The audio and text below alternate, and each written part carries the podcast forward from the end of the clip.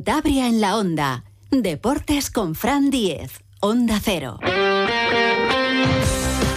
Saludos, tiempo ya para la información deportiva de Cantabria, aquí en Onda Cero, con José Luis San Julián en la realización técnica. Venimos de un fin de semana intenso en lo deportivo y vaya semana que tenemos por delante. Esta mañana se anunciaba que este miércoles se va a disputar a partir de las 12 en la zona de Cueto, entre la playa del Bocal y la cantera de Cueto, la décima edición de la Vaca Gigante, la competición de surfing en olas grandes. Luego hablaremos con su organizador, con Pedro García. Es verdad que el jueves dan, yo creo que quizás hasta mejores condiciones, con olas de hasta 5 metros, pero el mier dan lluvia y el miércoles eh, no. Y es verdad que también, aunque dan una previsión de olas de 2,7, 3 metros, sí que es verdad que, hay un periodo de olas más importante, con lo cual esto va a permitir pues, que todos los participantes eh, cojan alguna. Estaremos muy pendientes de la vaca gigante, luego charlamos con Pedro García, pero es que ha habido muchísimas otras cosas. Entre ellas, como no, esa derrota del Racing en Albacete, un Racing que además vive una semana especial porque el viernes se cumplen los 111 años de vida del club. Y va a haber muchas celebraciones. El viernes hay, a partir de las cinco y media, exhibición de la Academia del Racing en el Parque Mesones, donde estuvieron los viejos campos de sport, también del equipo de la Liga Genuine. Eh, habrá también bengaleo por la tarde. El sábado, fiesta previa al partido. ¿Y qué partido? El Leganés, el líder, el equipo menos goleado de segunda. 16 goles en 27 partidos. Ha recibido solamente el equipo pepinero. Son un auténtico muro. Hemos conocido también el horario para el Oviedo Racing, el sábado 16 de marzo a las seis y media, desplazamiento masivo allí en Oviedo. Muchas cosas, muchas cosas. Tuvimos el Nacional de Atletismo en pista cubierta en Orense, dos medallas para Cantabria.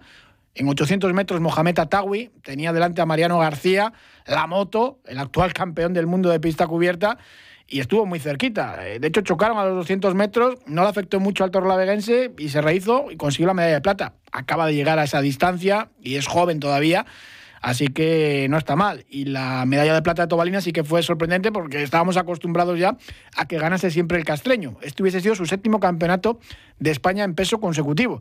Luego charlamos con él a ver qué es lo que ocurrió, pero no siempre se puede ganar. Muchísimas cosas. Comenzamos con el partido del Racing muy buenos eh, primeros 15, 20 minutos y después se deshizo el equipo de José Alberto, una segunda parte realmente mala. Lo reconocía el técnico asturiano de los cántabros. Pienso que, mi equipo hoy no ha estado al, nivel al que solemos estar y cuando no estamos al nivel que, que tenemos, pues es muy difícil ganar en esta categoría y, y, mucho más fuera de casa. ¿no? Creo que en la primera parte hemos entrado bien al partido, los primeros 25 minutos. Eh, creo que de hecho podemos adelantarnos. Era importante hoy porque sabíamos de, la dinámica del Albacete, pues ponernos por delante. Eh, no hemos podido y bueno, en la primera parte creo que han pasado pocas cosas. Sí tengo la sensación de que hemos sido ligeramente mejores en, esos primeros 45 minutos, pero también tengo la sensación de que hemos sido inferiores en, los segundos 45 minutos. ¿no? ya simplemente con la salida después del descanso eh, el Albacete pues eh, salió con, más intensidad y, nos puso en dificultades. Tampoco eh, con un dominio apabullante, pero sí que creo que la sensación era que, ellos jugaban más en nuestro campo y que podían generar más peligro. Nosotros fuimos incapaces durante todo el partido. José Ramón Moncalea, mister, ¿qué tal? Buenas tardes. Sí, hola, buenas tardes. De más a menos y a, la nada, el Racing. Sí, más o menos de acuerdo con, con el análisis de, de José Alberto del partido. Eh, el Albacete, pues la verdad es que ha dado un paso atrás en cuanto a esa alegría que tenía de jugar y de intentar pasar por encima del adversario y ahora con la cercanía de los puestos de descenso, pues la verdad es que es mucho más cauto, eh, eh, intenta jugar con mucho más equilibrio defensivo y como consecuencia de esto pues es más difícil hacerles hacerles daño en su portería no mm, y ellos a la contra eh, hacen también mucho daño. Sí efectivamente. Ellos con Juan Mejín y Fuster pues fundamentalmente con, con las eh, con el último pase de, de Agus Medina pues la verdad es que que, intentan hacer daño de esta manera. Alguna vez has comentado que para ti la pareja de mediocentros Íñigo Aldasoro es fundamental en este equipo. Cambió otra vez José Alberto, puso a Morante y otra vez eh, no dio con balón mucho más al equipo y es verdad que, baja prestaciones ahí en, en, presencia en el mediocampo. No sé, es una opinión muy personal, ¿no? Yo para mí la pareja de centrocampistas es Íñigo y a no ser que pase pues una circunstancia extra como pueden ser tarjetas, lesiones, etcétera, yo creo que que hoy por hoy deben de jugar ellos porque la diferencia de, de tenerlos juntos a, no tenerlos, pues yo creo que es importante. Porque, claro, eh, eh, Morante, pues yo supongo que José Alberto le ponga para que le dé un poco más de salida de balón, tener un poco más, pero es que tampoco se tiene con él. Entonces, yo creo que es más negativo que positivo quitar al Lasol y poner a Morante. es una opinión muy personal.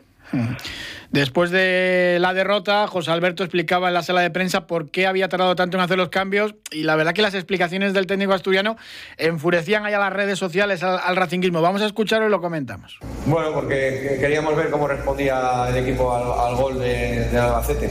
Eh, acabamos de encajar y a veces cuando quieres mover, pues hay más desajustes y te puedes ir del partido. Queríamos intentar asentar que ese resultado se asentase o ver cómo el equipo respondía y a partir de ahí pues tomar decisiones para ayudar al equipo. Monkey, esto de asentar el resultado no, no sentó bien a los aficionados. Yo entiendo que hay veces que, hombre, que dices, igual en frío eh, sacas a los jugadores y es verdad que, que, no funciona, pero es que se estaba viendo que el Albacete cada vez llegaba más, más, más hasta que marcó. Sí, sí, efectivamente. Yo creo que los cambios hay que hacerlos cuando ves que el tema no funciona, que te están superando, etcétera. Y él ha reconocido que durante la, toda la segunda parte, pues le estaban superando. Entonces yo creo que, que, no hay que esperar al final, al minuto 71, 79, 89. Pues, eh, yo creo que hay que tomar las decisiones antes, pero vuelvo a insistir, es una opinión. Y luego hay otro aspecto que con el que yo no estoy de acuerdo, que es que, que Peque que le pongas en banda izquierda, que ya lo ha hecho varias veces, ¿no? Entonces yo eso no lo veo tampoco, porque es restarle muchas posibilidades en ataque y si le restas posibilidades, muchas posibilidades en ataque a Peque, pues es mejor que le quites mm. de entrada. Está claro, y sacar a Baturina en el 87, si es que ¿qué te va a aportar ya, así que casi no hay ni tiempo y teniendo cinco cambios. No, no, efectivamente. Yo creo que los cambios hay que eh, están para intentar solucionar los problemas, para intentar eh, contrarrestar los, las virtudes del adversario y, ser superior tú, ¿no? Eh, en principio, además tienes cinco que no son uno ni dos y entonces esto te permite, pues, que el equipo cambie de alguna manera. De todas maneras, el planteamiento del domingo eh, fue totalmente distinto con Lago Junior y en Bobla en, las bandas, pues la verdad es que eh, falta un poco de, esa asociación que, que te dan pues Vicente y, y, Andrés cuando juegan, entonces se juntan ahí con Peque y Arana y eso se nota mucho en el equipo, ¿no? Es mi punto de vista. Pues José Ramón Moncalea, muchísimas gracias como siempre por tus apreciaciones. Un saludo. Un saludo, buenas tardes. Hay algo de Europa en las pymes de Cantabria. Financiación para proyectos de I+D e Industria 4.0. Fondos REACT EU, más de 90 millones de euros de solidaridad europea gestionados desde el Gobierno de Cantabria. Una manera de hacer Europa. Financiado como parte de la respuesta de la Unión Europea a la pandemia de COVID-19. Sergio Tolosa, buenas tardes. Hola, buenas tardes, Frank. Pues muy mal partido del Racing, salvo ese primer cuarto de hora de encuentro. Sí, pues realmente pues el partido no, no lo afrontamos de la manera que teníamos que afrontar, simplemente como dices, pues esos primeros 15 minutos que pareció ver pues que el equipo salía por todas, en la que como debería haber estado todo el partido, Cierto es que viendo pues esos 15 minutos pues podríamos pensar que oye podríamos sacar algo positivo incluso llevamos la victoria además con un rival que se acaba de meter en puestos de descenso que venía con muchísimas dudas. Entonces pues era momento preciso pues para puntuar meternos luego con los resultados que había habido que te metes ya en playoff y ya pues empiezas igual a creer un poquito más que se pueden conseguir objetivos mayores pero nos vimos otra vez a darnos contra nosotros mismos. El equipo a partir del minuto 15-20 se cayó eh, como siendo, está siendo habitual fuera de casa y la definición perfecta pues es eh, la segunda parte en la que el equipo pues el Albacete sale totalmente a por el partido. Nosotros salimos eh, como si fuese pues una pasanga de verano y el resultado pues es justo y sin paliativos. La pena de todo pues que cuando juegas en el sardinero te ilusionas como decía nuevamente también el mister de ellos Rubén pues que ves en la primera parte de contra el español y dábamos miedo y ayer pues en la segunda parte prácticamente dábamos vergüenza. Pues del miedo a, la vergüenza. Los cambios de José Alberto. Decía en la rueda de prensa un poco pues, que, iba a contar, ¿no? Que era por ver un poco cómo, cómo se asentaba el, el, equipo después de haber encajado el primer gol. Pero es que el Albacete estaba, antes de marcar, ya había tenido varios acercamientos muy, muy peligrosos. Tardó mucho el técnico asturiano en hacer los cambios, ¿no? Sí, a ver, ayer no funcionó absolutamente nada. Desde, pues bueno, el planteamiento inició así porque los 15 primeros minutos eran, eran pues con optimismo, pero luego, pues cuando se te vienen ya mal dadas, pues los cambios que tienen que venir desde el banquillo, pues vienen tarde, eh, no son los adecuados, en mi opinión, pero bueno, eso al final, cada mister tiene su librillo, pero bueno, al final lo que mejor podemos hacer es olvidarnos de lo pasado el otro día, centrarnos en la visita que recibimos aquí del líder el sábado, intentar hacer un gran partido, sacar los tres puntos para ver si los podemos volver a enganchar otra vez en la parte de arriba, porque sí es cierto que eh, los equipos de arriba, tanto como los de abajo, que vemos que están empezando pues a ganar partidos, pero también en arriba es muy difícil ganar dos, tres partidos seguidos y vas todo eh, hasta el final en un puño y intentar pues eso, ir sumando, sumando, sumando y a ver nos encontramos en las últimas 10 jornadas donde se va a decidir todo. Es difícil no verlo todo negativo después de una derrota, pero este Albacete, lo comentábamos también en, la previa durante toda la semana, es un equipo que juega bien, que es verdad que lleva siete partidos sin ganar, pero que, tiene buenos mimbres, que, que, juegan igual de bien que la temporada pasada cuando jugaron playoff de ascenso a Primera División y evidentemente, pues en esta categoría, ganar fuera de casa lo estamos viendo. Es que es muy complicado y vencer tres jornadas consecutivas, pues lo hacen muy poquitos equipos. Y el Racing está allá arriba, pero no era el objetivo inicial al principio de, campaña. Mm, borrón y cuenta nueva, ¿no? Sí, a ver, lo mejor que lo podemos definir es eh, que el Albacete y el Racing son prácticamente lo que es el mismo equipo en el sentido de que practican un juego muy similar, en el que pues les gusta mucho lo que es el toque y el fútbol bonito, el fútbol del toma y daca, y la diferencia pues está en el acierto no en el área rival. Por poner un ejemplo, pues el año pasado nosotros nos costó nos costó, nos costó ese acierto y, al final pues nos costó salir de la parte de abajo, ellos tuvieron mucho acierto en el ataque y estuvieron en la parte de arriba. Y este año pues es al revés, somos prácticamente pues equipos eso, muy, acabamos muy parecidos en el que al final los goles son los que te dan los puntos y lo que te hace estar en la parte alta y en la parte baja, pero al final es la diferencia que estamos teniendo entre uno y otro equipo, si ellos hubiesen estado acertados de cara a puerta mm, como el año pasado pues estarían en los mismos puestos que estamos nosotros ahora, sin sufrir y mirando para hacia arriba, pero lo que decimos que al final esta liga ganar dos partidos seguidos es muy muy complicado y tres es casi imposible y por lo tanto al final pues a ver si cogemos esa dinámica de seguir con los buenos resultados en casa y ahora que tenemos estas salidas que tenemos aquí cercanas como son las de Oviedo, eh, Gijón y Burgos que al final son salidas en las que va a haber bastante afluencia de, de aficionados racinguistas pues nos podemos llevar alguna alegría que nos haga pues meternos definitivamente en la parte alta. Esa es la actitud buena para, para un lunes. Muchísimas gracias, Sergio Tolosa. Un abrazo, Fran. Muchas gracias. Juan Ventayol, buenas tardes. Hola, muy buenas tardes. Vuelta a las andadas en un partido lejos del Sardinero. Sí, la verdad es que la imagen del equipo fuera de casa no, no tiene nada que ver con, con lo que vemos en el Sardinero, ¿no? donde, donde casi llenamos el campo domingo tras domingo, donde nos volvemos locos con, con el equipo. ¿no? Eh, la situación es parecida como era ¿no? en cuanto a, en cuanto al digamos, la ilusión de, poder llegar a, la sexta plaza que nos permita jugar un playoff que creo que sería, después de tantísimos años, algo increíble para, para el club y para, y para el aficionado, claro. Salió muy bien el equipo el primer cuarto de hora, concentrado, pero la segunda parte pues, eh, pues se diluyó y una segunda parte muy, muy mala, ¿no? Sí, la verdad es que los primeros 20 minutos, eh, eh, sobre todo por, la, pues, por, por el casi gol que, que salvaron bajo los palos, ¿no? Que eso parece que te da que te da alas. El equipo salió como más enchufado. El Albacete, lógicamente, después de no sé si eran seis partidos sin ganar y, y en la zona en la que estaba situado, pues se jugaba mucho, quizá los nervios, pero cuando se asentó en el campo el equipo desapareció, ¿no? Eh, no fue capaz de, de, tener balón, no fue capaz de, de, robar, de, de, no fue capaz de nada, absolutamente nada, ¿no? Fue, ha sido un día de los peores, ¿eh? Hasta José Alberto eh, le han caído palos, ¿no? Por, por los cambios que los hizo tarde, ¿no? Y en la rueda de prensa intentó explicar un poco que quería pues ver cómo se asentaba el equipo después del gol, pero es que antes de ese tanto de Albacete ya había avisado el rival de que estaba llegando muy fácil, ¿no? Tardó mucho en hacer los cambios.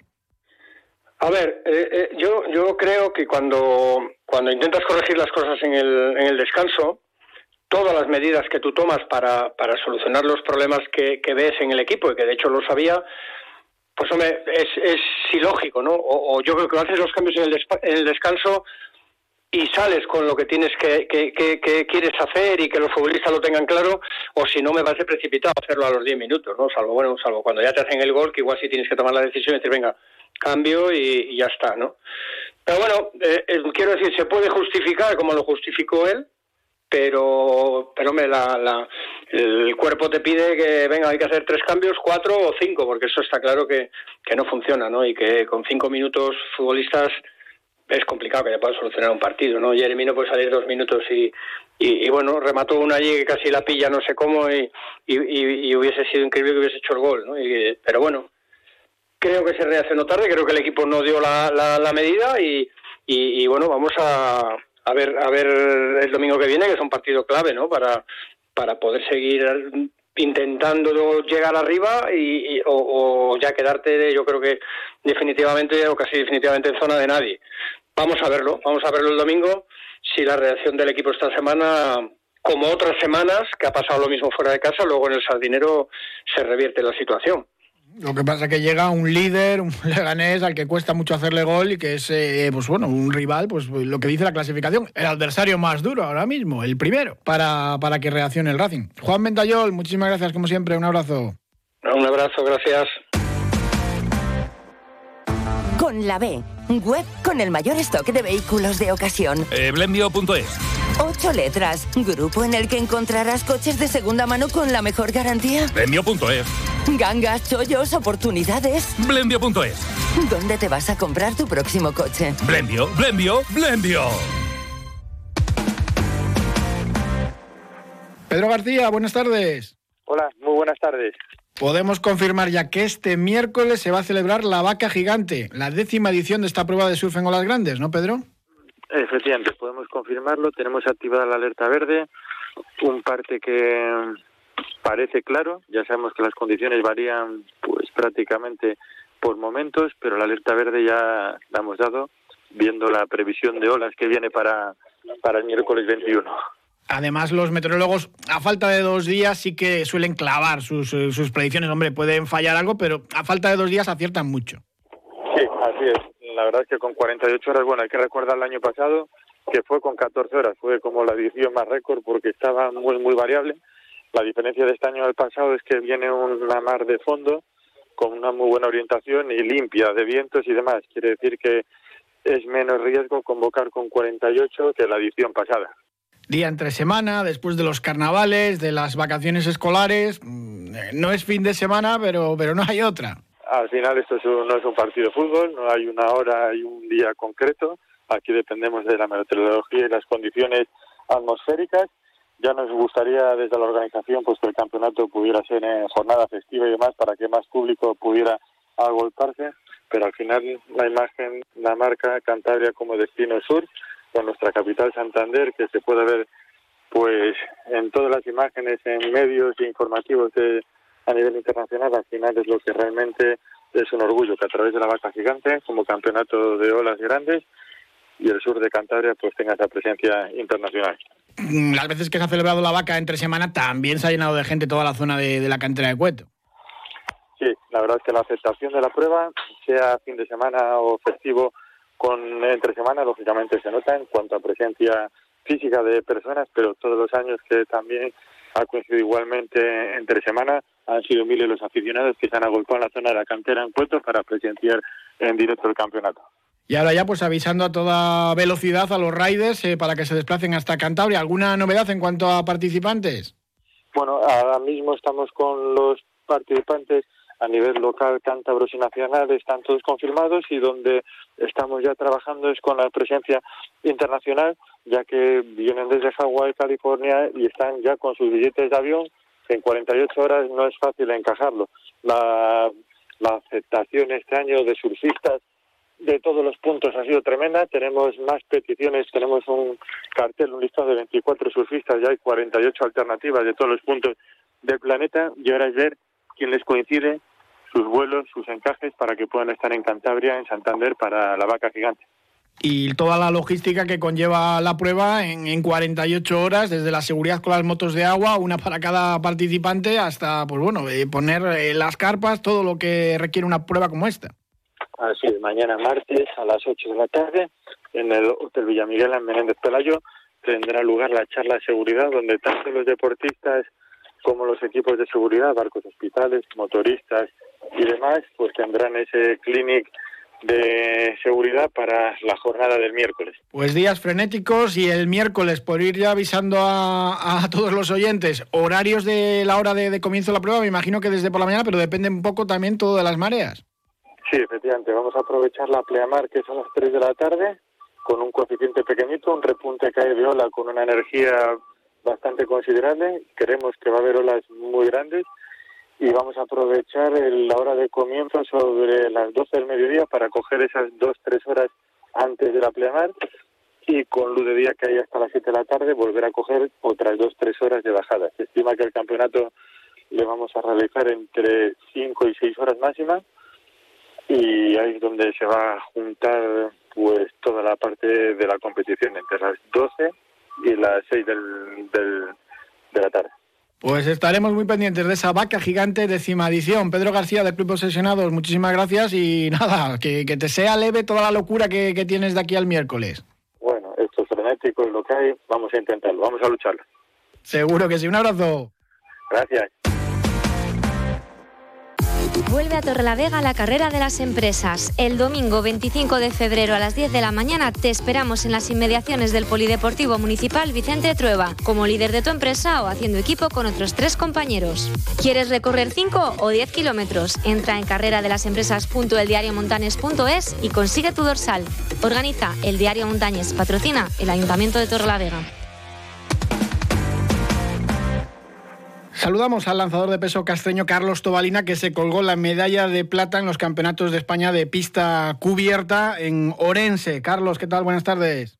Hola, muy buenas tardes, ¿qué tal? Yo el viernes te decía, hombre, el oro seguro, pero así es el mundo del deporte. Aquí, aquí no nadie da nada antes de o, en la competición, ¿no? Antes igual podemos colgar etiquetas de favoritos, pero luego, luego esto no es así.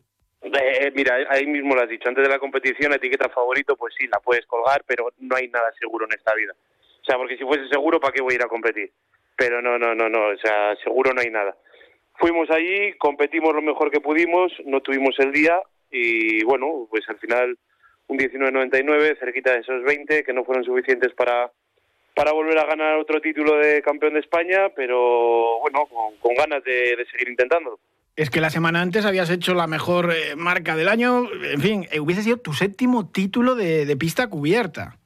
Sí, sí, sí, eh, hubiese sido el séptimo de pista cubierta y sí, la semana anterior también tiré 19.99, que parece que se resisten esos 20, pero pero no pudo ser, no pudo ser. En la competición no, no fue bien del todo, solo, solo tuve ese, ese tiro bueno y nada, mi compañero hizo marca personal con esos 20.06 y y al final pues mira se lo llevó él y, ya está. O sea contento por él por él porque son muchos años que estamos juntos eh, viéndole entrenar y, y sobre todo sabiendo lo que cuesta lanzar esos 20 metros que parece que, es algo habitual pero que, que aquí en España no lo es Y fue en su última tirada y, nunca había pasado los 20 metros, que casi casi pues dices, bueno, ya parecía como que, el título estaba eh, pues asegurado y lo que hablamos, ¿no? De vez en cuando te sale todo bien y consigues esa marca personal, que como fue el caso de, José Ángel Pinedo.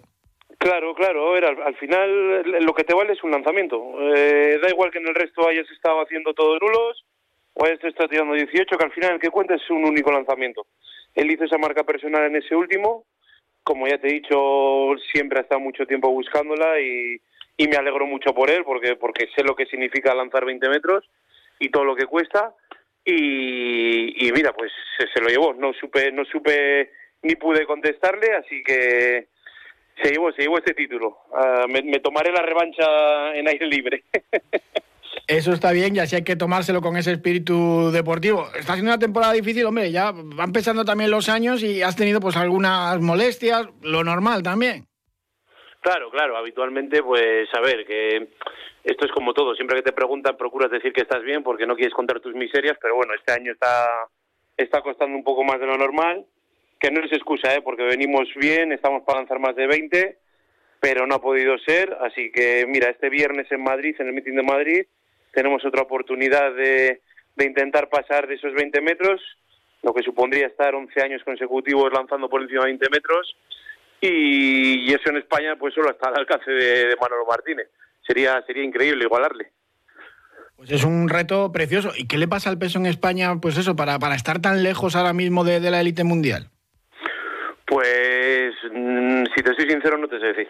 No te sé decir. Eh, salen lanzadores estratosféricos por todo el mundo. Eh, luego cuando estamos con ellos y, te pones a mirarlos técnicamente no es que sean muy superiores, eh, de fuerza tampoco es que sean muy superiores, pero algo tienen que, que ellos sí son capaces de hacerlo y nosotros no. Desde, desde Manolo con esos 21-47, eh, pues no hemos tenido ninguno que se acerque a esa mínima olímpica que es 21.50 y ya te digo, no, no sabría decirte el por qué. Pues si en el meeting de Madrid consigues esa gesta de, estar tantos años eh, superando los 20 metros, eh, te tengo que preguntar lo de la gasolina, ¿para, cuánto da? Eh, ¿Piensas todavía en año a año, pero la temporada que viene vas a estar o no? El, pues no sabría decirte para la temporada que viene si voy a estar o no. O sea, ahora de momento prefiero ir poco a poco, eh, mirar a ver si somos capaces de, ir a este europeo de Roma que vamos a tener en junio y luego de si somos capaces de acercarnos para estar en las Olimpiadas de París y luego ya pues todo, se verá. No, no, no te puedo decir, pero, pero todo se verá.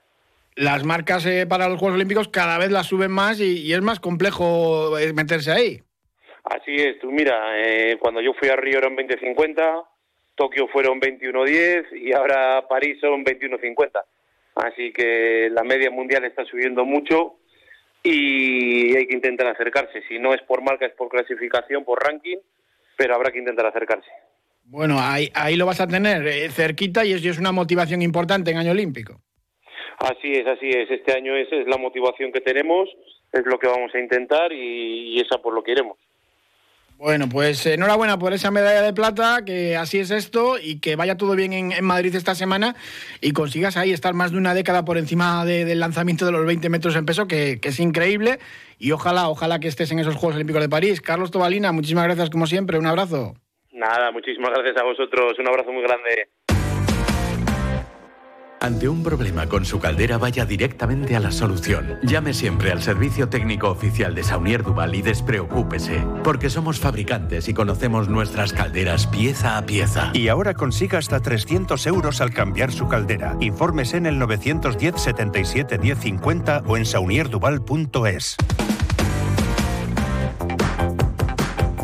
Perdió el grupo Alega, la Leporo de baloncesto 84-79 la cancha del Valladolid, rival de la zona de arriba y en balonmano un poquito de todo. El Batco dio la cara ante el Barça, pero cayó, es imposible casi ganar a los catalanes en balonmano. La polémica en la Catedral del Balonmano ante la Naitasuna empató el Sinfín. Se equivocan las árbitras al pitar sabotaje ahí con la picaresca de Omar Serif que, pues bueno, dispara y a dar, pero bueno, los árbitros también son humanos y pueden fallar. Y pues bueno, el Simpín consiguió un punto de oro, a un punto está del puesto de promoción, ganó en el Atlántico Pérez de la Albericia 28-26 a Roquetas de Mar, sale otra vez de puestos de descenso en la oro femenina del balonmano y de eso nos alegramos. Por cierto, que el club de Anaitasuna ha pedido también perdón porque una niña de 14 años recibió el impacto de un yogur en la cancha del Sinfín, estaba celebrando pues ese empate y Garabaya también se quejaba del acoso de la mascota de, la Naitasuna durante todo el partido y también al, al final del encuentro. Gracias por habernos acompañado. Un saludo.